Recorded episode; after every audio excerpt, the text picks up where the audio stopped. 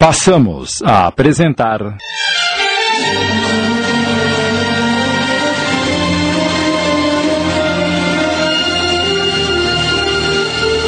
A Ladra, minissérie original de Sidney Carbone.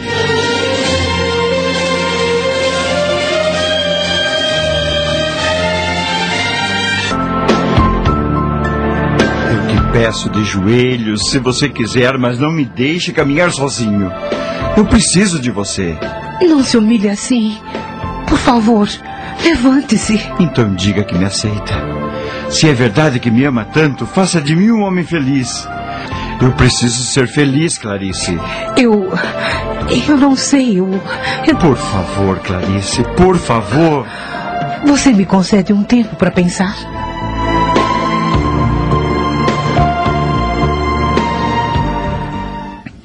Dois meses depois.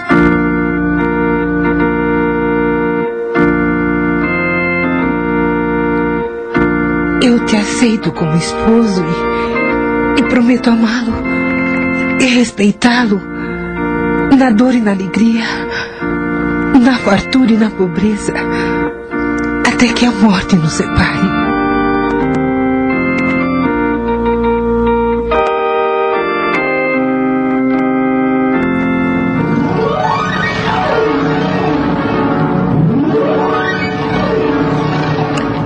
César volta ao presente depois de tantas e tantas recordações de um passado marcado pela dor e sofrimento. Vinte anos se passaram. E Isadora nunca me procurou nem para saber se eu tinha resistido àquela separação dolorosa. E agora ressurge do nada. Mas como terá obtido o meu endereço? E o que conterá esta carta, meu Deus? Trêmulo, nervoso, cria coragem e abre a missiva. Instantes depois. Tomás! Tomás! Rapidamente, o mordomo o atende. Pois não, doutor? Avise o motorista para preparar o carro. Tomás percebe que o patrão está muito nervoso e ainda conserva a carta nas mãos. Alguma notícia má, doutor? Ah, não faça as perguntas e vá fazer o que mandei. Preciso sair já. Vamos, vamos! Sim, senhor. Imediatamente.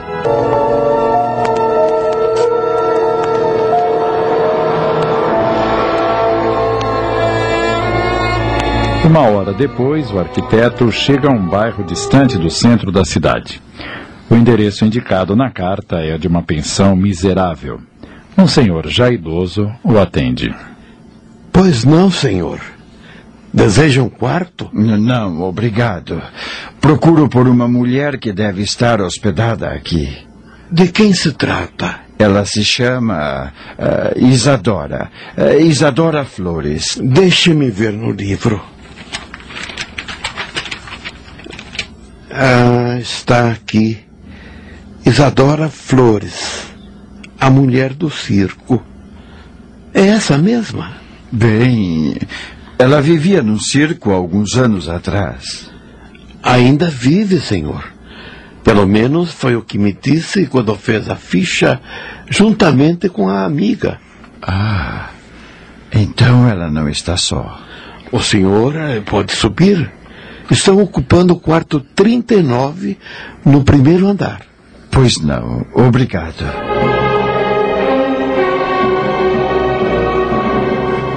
Nervoso, César para diante da porta do quarto e reflete. A bela e sedutora Isadora. Como estará depois de 20 anos?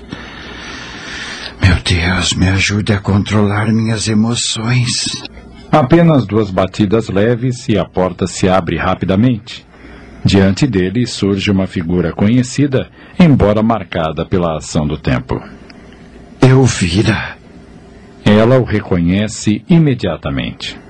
Como vai, doutor César? Entre, por favor. As janelas estavam fechadas e o quarto escuro. A princípio, o arquiteto não conseguiu divisar nada, mas. Ah, Desculpe, deixe-me acender a luz. Quando o ambiente se iluminou, Isadora está cochilando, mas espere só um pouquinho. quanta pobreza! Tudo ali era rústico e caindo aos pedaços. Na cama jazia um corpo coberto até a cabeça. César estremeceu. Será. Será Isadora? Sim, era sua amada. Ao primeiro chamado de ouvira, ela descobriu a cabeça e César se deparou com uma imagem aterradora. Ali estava a mulher a quem amara tanto, mas em que condições? César, Isadora.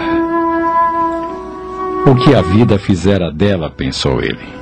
Nem de longe lembrava Isadora de 20 anos atrás, linda, sedutora, cheia de encantos. Aquele rosto cadavérico, aqueles cabelos esbranquiçados, aquele corpo inerte largado no leito miserável.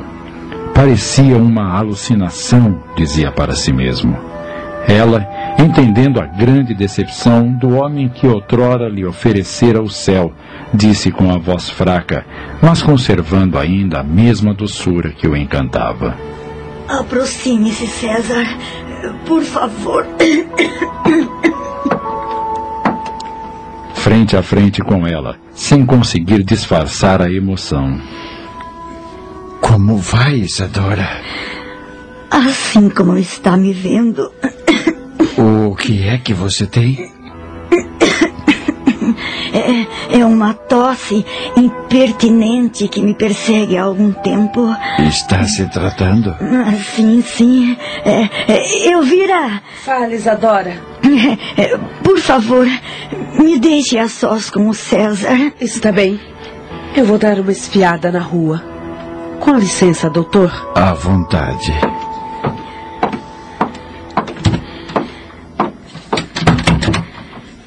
Assim que ficaram a sós, Isadora disse melancólica. Obrigada por ter vindo. Eu não faltaria à sua chamada. Mas você não está bem. Eh, Me parece muito doente. Não é nada. Não se preocupe. É, é só esta tosse que me perturba.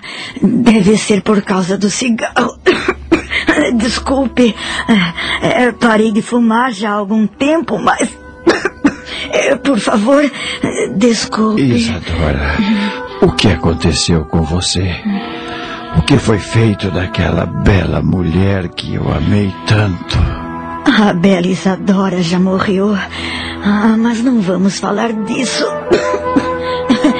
Você atendeu ao meu pedido e eu bendigo o destino piedoso. Eu só queria saber como descobriu o meu endereço. Eu sempre acompanhei a sua vida, César, desde que nos separamos. Você não saía das colunas sociais e mesmo estando muito distante, eu lia tudo que os jornais diziam sobre você. Então, eh, deve saber que eh, que me casei, não é? É com Clarice, três meses depois que o circo foi embora. Soube de sua transferência para o Rio de Janeiro e até o valor que pagou pela mansão em que vive até hoje com ela. É como ver, é, sei tudo a seu respeito. Eu eu não sabia que te interessava tanto.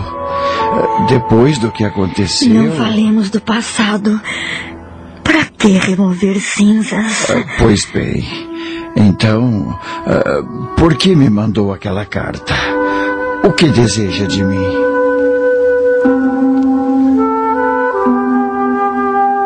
Estamos apresentando. A Ladra. Voltamos a apresentar. A Ladra.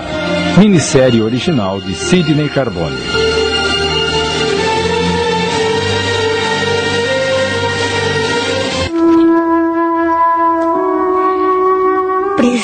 Preciso te contar uma coisa importante.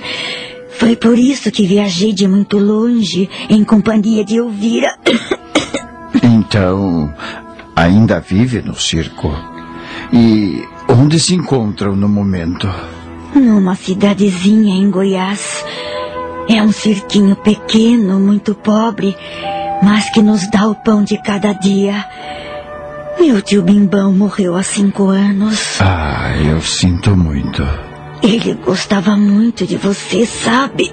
É, eu também gostava dele. Mas. Vamos falar do que interessa. O que tenho a dizer-lhe é muito importante. Assim que chegamos ao Rio, escrevi aquela carta e pedi a Elvira que a botasse na sua caixa postal porque queria que chegasse logo às suas mãos. Você não está bem, Isadora. Não quer que a leve no médico para ser examinada? Essa tosse... Obrigada, mas já me acostumei com ela, não se preocupe. Pois bem, é, que tem de tão importante a me dizer? Trata-se de... Nossa filha. O quê? Você está delirando?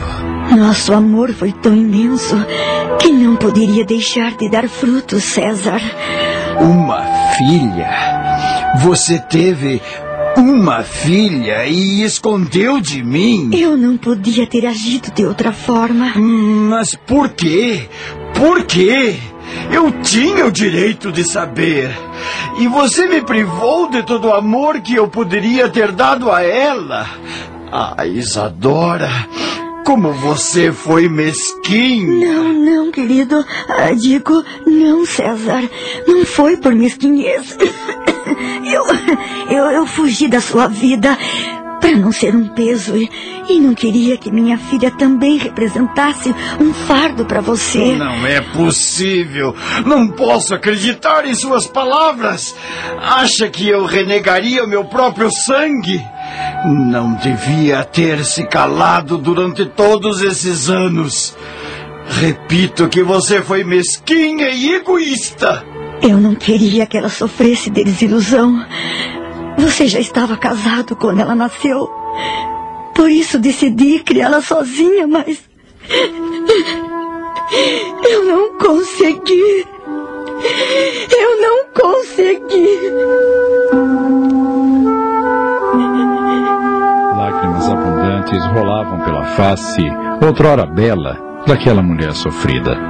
Lágrimas sentidas, lágrimas de dor. César compadeceu-se e, no ímpeto de ternura, movido pelo sentimento de remorso que lhe arrebatou por ter dito palavras tão duras, tocou com os dedos o seu rosto. E por minutos acariciou aquelas rugas prematuras. Não chore, por favor. Desculpe as minhas palavras. Conte-me. Conte-me onde está nossa filha. O que foi feito dela?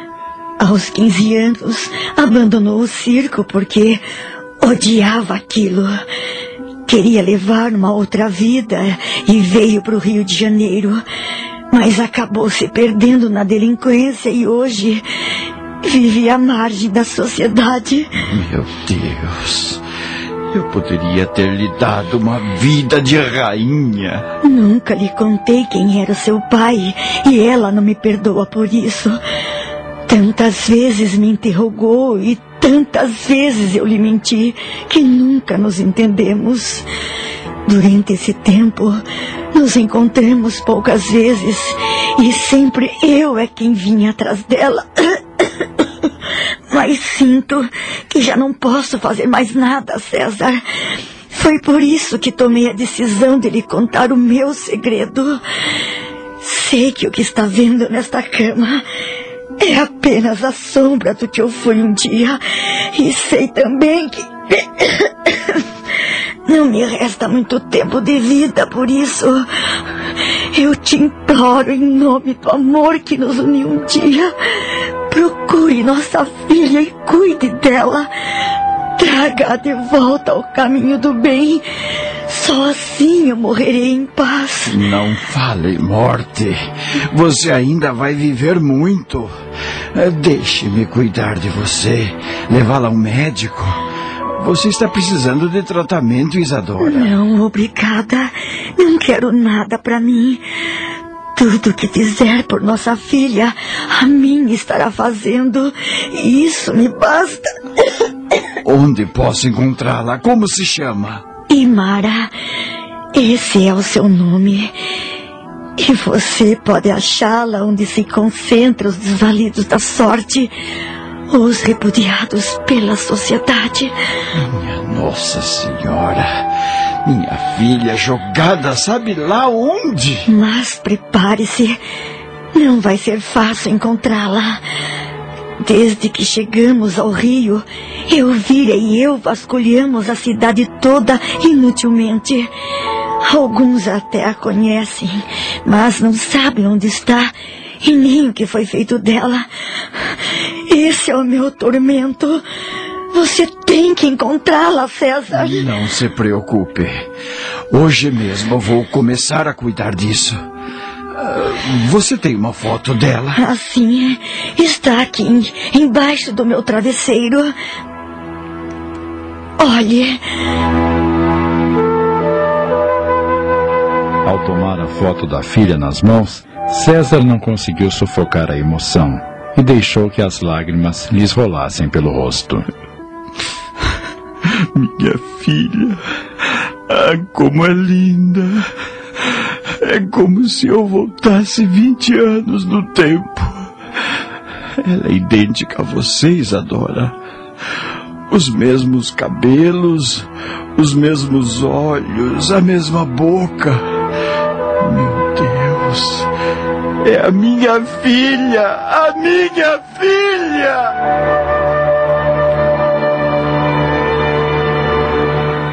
Acabamos de apresentar.